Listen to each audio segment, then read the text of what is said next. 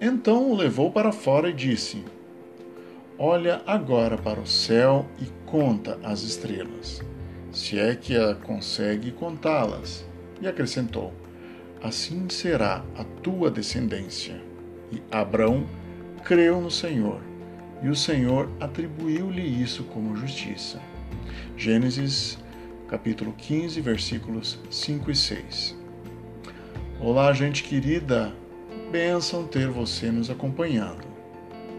O título da mensagem de hoje é Conforto, Promessa e Aliança.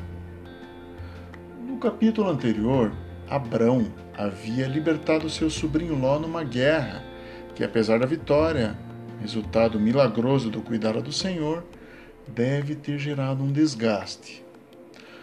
Abrão recebeu o sacerdote Melquisedeque, que lhe deu pão e vinho, que entendo ter sido um conforto e bênção. Ainda assim, não sei o que ocorre. Só sei que o Senhor visitou em visão Abrão e abre o diálogo, diálogo assim, como um pai que conforta seu filho que tem suas forças esgotadas e as mãos vacilantes. Diz assim: Depois dessas coisas, a palavra do Senhor veio a Abrão numa visão, dizendo: Abrão, não temas, eu sou o teu escudo, o teu galardão será muito grande. Isso encontra-se em Gênesis 15, versículo 1. O edificador de altares, o peregrino do Senhor, o homem, pastor da sua casa, talvez tenha se cansado, talvez tenha pensado: eu não tenho um filho, minha mulher é estéril, tenho que ficar cuidando desse meu sobrinho cabeça dura. Além de tudo, um servo da minha casa irá herdar tudo que possuo.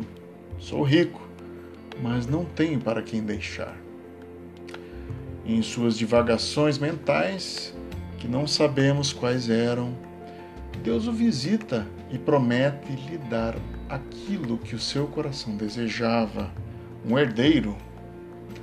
Não apenas isso, mas nesta promessa, o profeticamente não apenas a aliança com seu servo, mas também a salvação em Jesus Cristo. Confira em Gênesis 15, 17. Certamente esta passagem de Gênesis é uma, da mais, uma das mais lindas do Antigo Testamento. Queridos, Deus conhece os corações, sabe das suas frustrações, sabe dos seus sonhos abandonados, dos seus projetos engavetados. Alguns que você não tem nem mesmo coragem de pronunciar mas que ele conhece e pode trazer à superfície e fazê-los vingar. Vamos lá, bora nos unir com o Pai da fé e crer para que o Senhor nos justifique pela fé e nos, brinde com sua justiça em nossas causas. Essa é mais uma mensagem com amor ao seu coração, em nome de Jesus.